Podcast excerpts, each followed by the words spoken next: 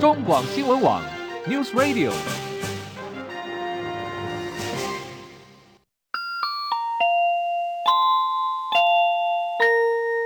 现在时间十三点整。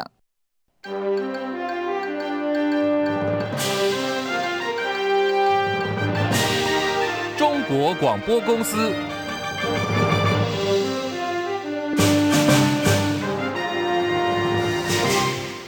听众朋友，午安，欢迎您收听中广新闻，我是李竹婵。国民党不分区立委当选韩国瑜日前抛出和立委江启臣组成韩江配争国会龙头，更强调和江启臣会双进双出。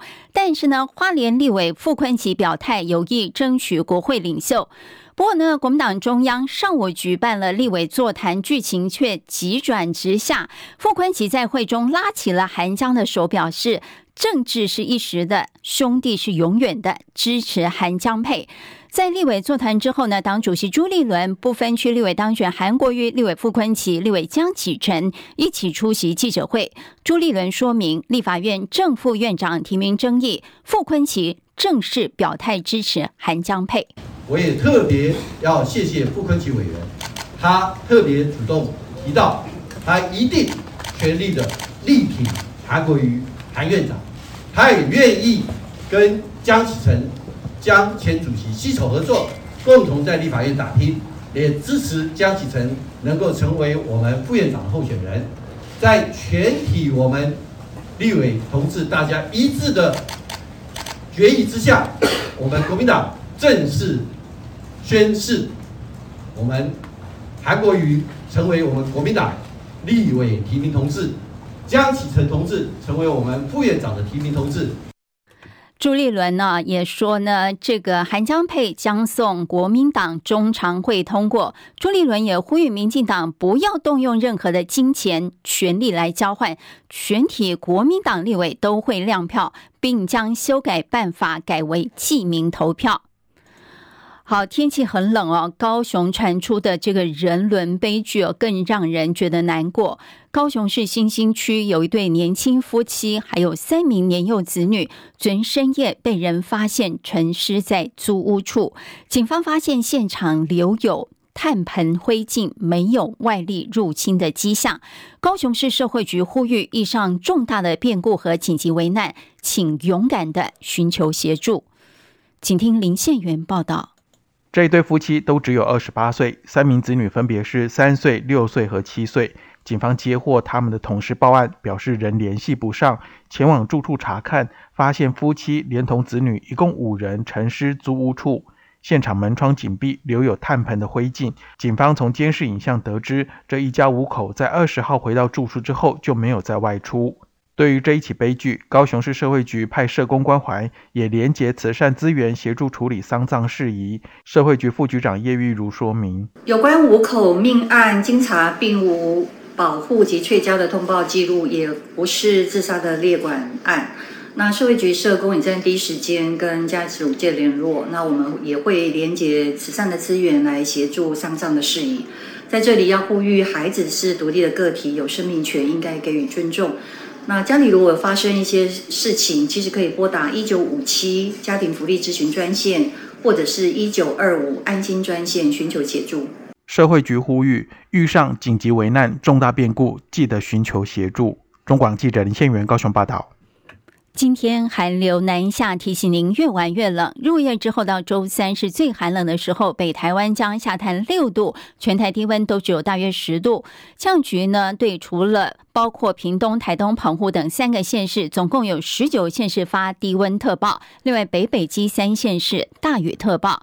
气象局预报员刘雨琦说：“寒流逐渐的南下，我们预计各地天气会越来越寒冷。那从今天入夜开始，一直到礼拜三的清晨，将会是最寒冷的时候。要提醒大家要做好保暖工作，并且要做好防寒害的准备。”那我们从定量降水预报图上也可以看到，在今天白天的话，主要降雨还是集中在迎风面，包括北部、东半部地区。那随着华南云雨区的逐渐的靠近，中部地区在下半天之后也会陆续有降雨发生。而这当中，当然还是以迎风面的基隆北海岸、大台北山区跟宜兰地区降雨是比较明显。今晚到明天，北台湾一千到一千五百公尺，其他地区两千五百公尺以上的高山有机会下雪。台股上涨一百一十七点，一万七千七百九十九点，成交值三千四百八十亿。中广新闻网 News Radio。时间来到十三点零六分，欢迎您收听新闻来一点，我是中广主播李卓婵。今天呢，AI 指标股强势表态，激励台股最高涨到一万七千八百六十九点。不过台积电脑，盘中翻黑，指数一万八千点。得而复失，现在呢还是上扬了一百零八点，来到一万七千七百九十九点，成交值三千四百九十四亿，蛮大的哦。那台积电上周五股价大涨，今天呢开盘延续涨势，以六百三十三块开出。但盘中翻黑，最低来到六百二十三块，下跌三块钱。而 AI 指标股纬颖盘中跳空开高，强攻涨停板两千一百八十五块。台币对美元汇率中午站收三十一点三四九，升值九点一分，成交金额九点一七亿美元。好，刚提到台积电呢，媒体报道说，台积电一纳米建厂计划有意在嘉义县太保市科学园区设厂，已经向南科管理局提出一百公顷的用地需求，其中四十公顷呢要设先进的封装厂，后续六十公顷呢将做一奈米的建厂用地。对此呢，台积电回应说，设厂地点选择有诸多因素考量，台积电以台湾作为主要基地，不排除任何的可能性，会持续跟管理局合作，评估适合半导体建厂的用地。好。台股未来怎么发展呢？现在大家都很关注啊，什么万八万九之类的啊。那有台湾先生之称的宽良国际策略长古月涵，今天呢，针对台股展望，认为说今年台湾产业展望聚焦半导体业，他看好由半导体带动的一轮产业成长循环将会推升台股往上走。他认为说，短线在农历年前挑战万八的机会虽然只有一半，但长线来看呢，应该有挑战两万点的可能性。请听张佳琪报道。宽量国际二十二号举行第一季记者会，由于台湾半导体供应链已经吸引外国投资人注意，宽量国际策略长台湾先生古月涵认为，总统大选后许多不确定性消除，市场回到基本面，台湾半导体供应链持续受惠于 AI、HPC 需求以及消费性电子产品结束库存调整，将迎接新一轮产业成长循环。上周台积电法说会后，外资大买台积电，古月涵认为。外资一月卖超台股不少，法说会后外资回流，方向转换，预料买盘力道近期可以持续。古月涵说：“那这样子的一个，呃，这个力量应该会维持最起码几个礼拜到一两个月的时间的，最起码可以看到这样子一个啊，这个 momentum。”他认为台股封关前挑战万八的机会大约一半，但是长线受到降息循环的影响，台股有资金面的优势，加上半导体题材发挥，指数未来有机会碰触到两万点。他说，宽量内部追踪四十九家台湾半导体供应链厂商的财务资料，预估台湾半导体供应链市值可望由目前的两百四十九亿元，在二零三三年成长十倍到两千五百七十七亿美元。中广记者张佳琪台北报道。好，不知道您春节前后有没有出国的计划？要注意这则新闻了，因为机师工会争取长荣航空对机师调薪两成，调整外站的津贴，指控资方呢违法聘用外籍机师，发起了罢工投票。投票结果今天开票，同意罢工的票数已经超过一半，取得合法的罢工权哦。工会说呢，将在春节前后发动往返美加还有欧洲长城的航班是首当其冲的。罢工前呢会预告，希望长荣争取时间来对谈。长荣航盘中的股价呢，最多下跌零点六元，来到呃，或者是百分之一点九三。而转单商机提前发酵，包括华航、包括星宇航空，都是上涨的格局。时间来到十三点十分啊，继续进行新闻最前线。国民党不分区立委当选韩国瑜日前宣布和立委江启臣搭档，要角逐立法院正副院长。国民党立委傅昆奇呢，昨天召开记者会，他表态，他要角逐国会领袖。但是呢，只过了短短的一天呢，傅昆奇上午在党中央举办立委座谈时，却拉起了韩国瑜和江启臣的手，强调说支持韩江配。为什么傅昆萁态度一百八十度的大转弯呢？立法院正副院长选举应该是不是就定于韩江配一尊了呢？我们今天呢连线访问中广资深记者张伯仲分析报道。伯仲午安。朱三午安，听众朋友大家好。哎，傅坤奇真的让人家看了一头雾水啊！首先，是啊，他到底是要选什么？因为他在上周五指江启程如果要选台中市长，将来无法兼顾选举行程和立法院院务啊。那大家觉得说他要选副院长，对不对？结果呢，昨天大动作召开记者会说，如果十八个月内无法完成国会改革，将辞去国会领袖职务。这看起来好像又要选立法院的院长。他原本的打算到底是什么呢？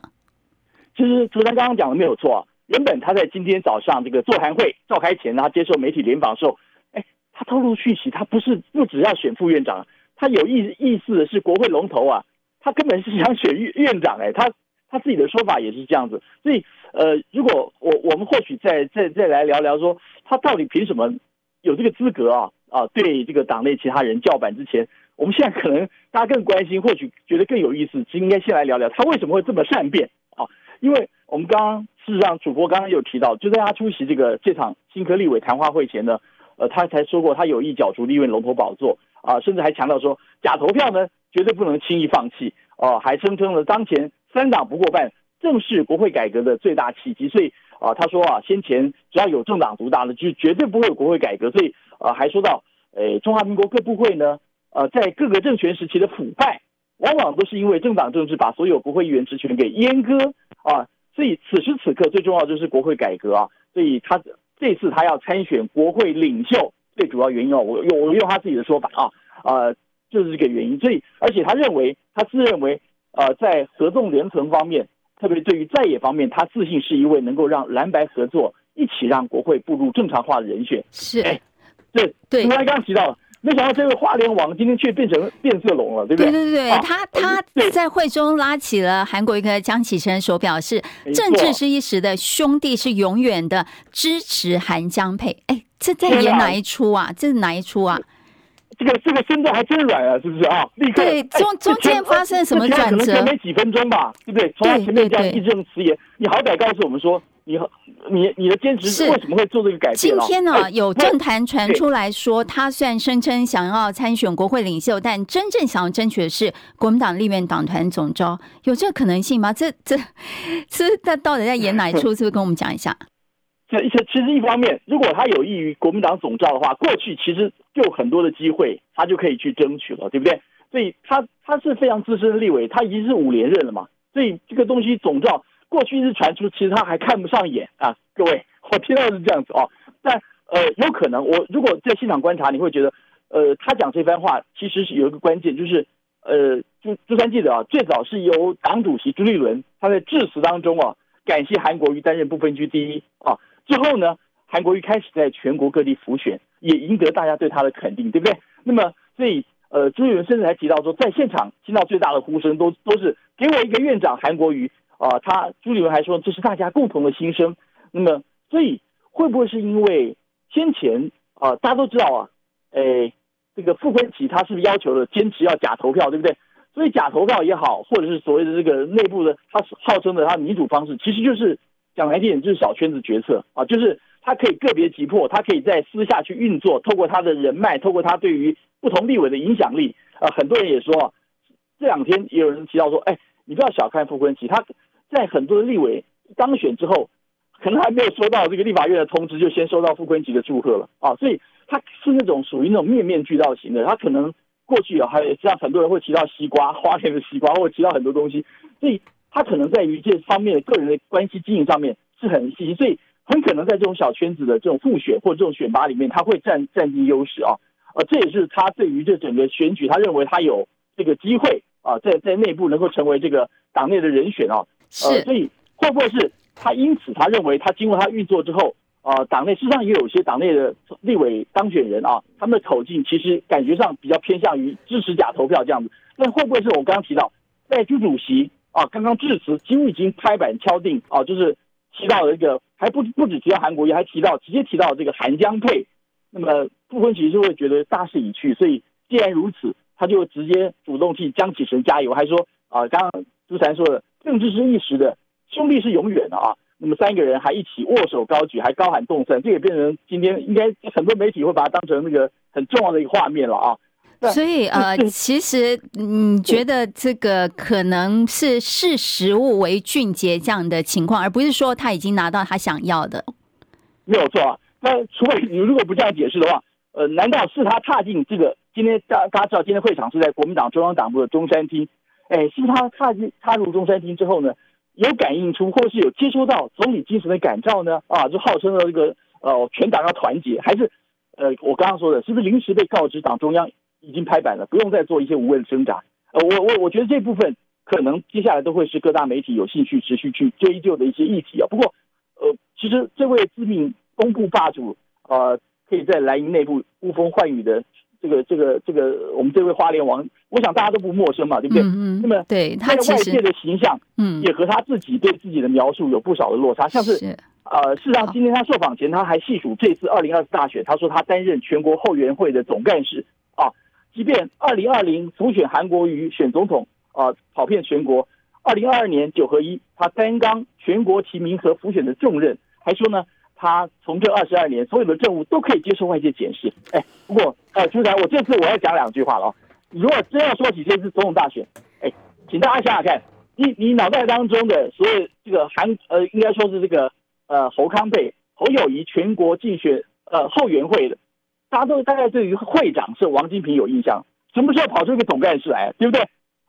啊。是，其实他也是蛮争议的哈，那就是两度因为炒股案，党是在十二月下旬才找来傅昆萁，当时就有人提到说，哎，这里面有一段话要讲一下，明明侯友谊在二十六号是他的第二场政见会中主打叛党形象，还说包括了什么诈骗啦、毒品啦、枪支、黑帮啦，如果他当选的话，就会大刀阔斧替全民拼治安。不过立刻就被对手赖清德抓到，而且还点名傅昆萁炒股入狱，对不对？还讥讽国民党警报牛鬼蛇神不放，结果没有没有想到，不久之后国民党就宣布啊，这个傅昆奇临危受命，愿意出任侯友谊全国后援会的副总会长兼总干事，所以这里面。甚至还有人质疑说，难不成是想觊觎全国上百万更生人的选票吗？哦，所以好，所以其实有很多的对对。今天这个傅昆萁态度一百八十度的大转弯，然后朱立伦拍板定案，说韩江配呢要送国民党中常会，看起来呢立法院正副院长选举应该就是定于韩江配一尊了啊。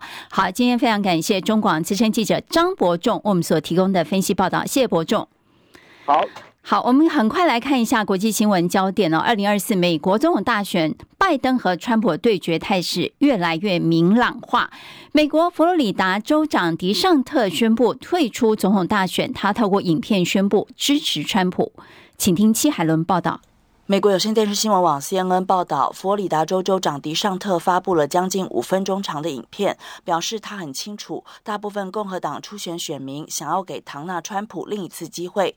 迪尚特说：“我承诺支持共和党提名人选，并且将会遵守这项承诺。他对于自己百分百履行承诺感到骄傲，尽管他和川普存在着意见分歧，但是川普比现任总统拜登优秀，这很清楚。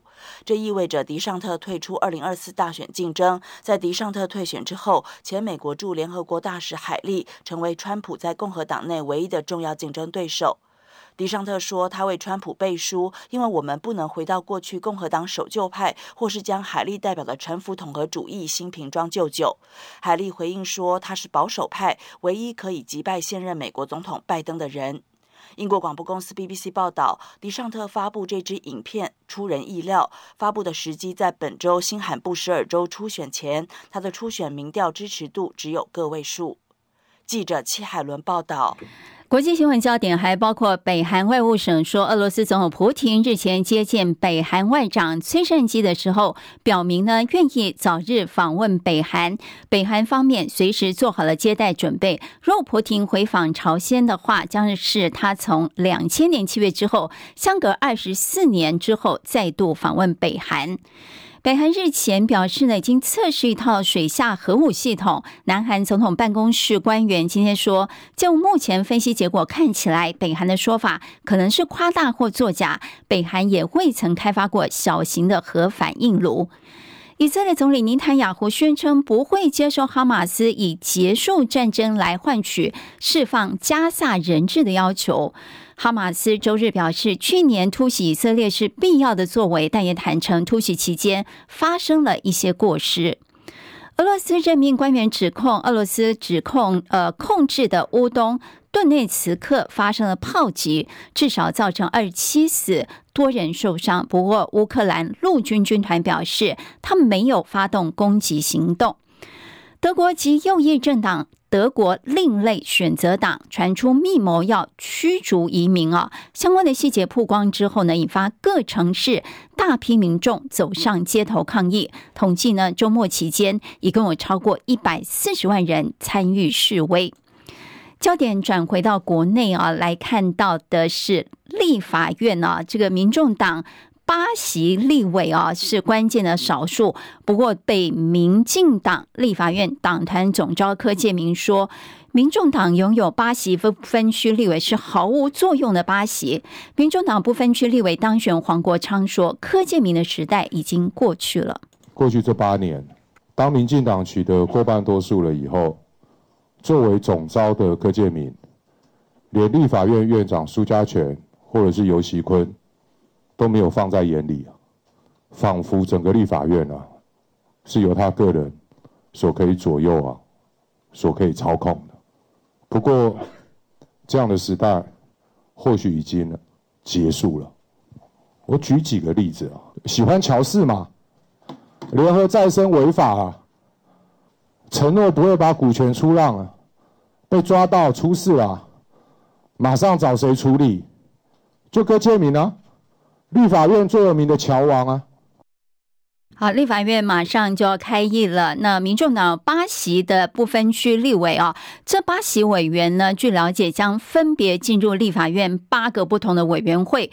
民众党不分区立委当选黄珊珊今天说自己会到财委会，而黄国昌呢会到司法法制委员会，继续推动民众党团主张的各项政策。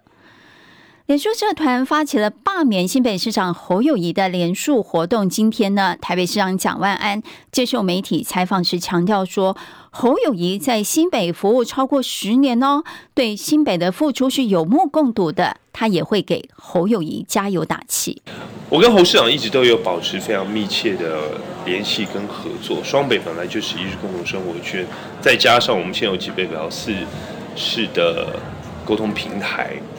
那侯市长他在新北市超过十年，对于新北市的付出得到市民的肯定，所以我想这一点我们会持续的跟侯市长跟新北市密切的合作，因为我们包括在交通、居住、教育、文化各个方面，我们都有非常多的合作，所以我们会持续啊来保持密切关系，也会一直给侯市长加油。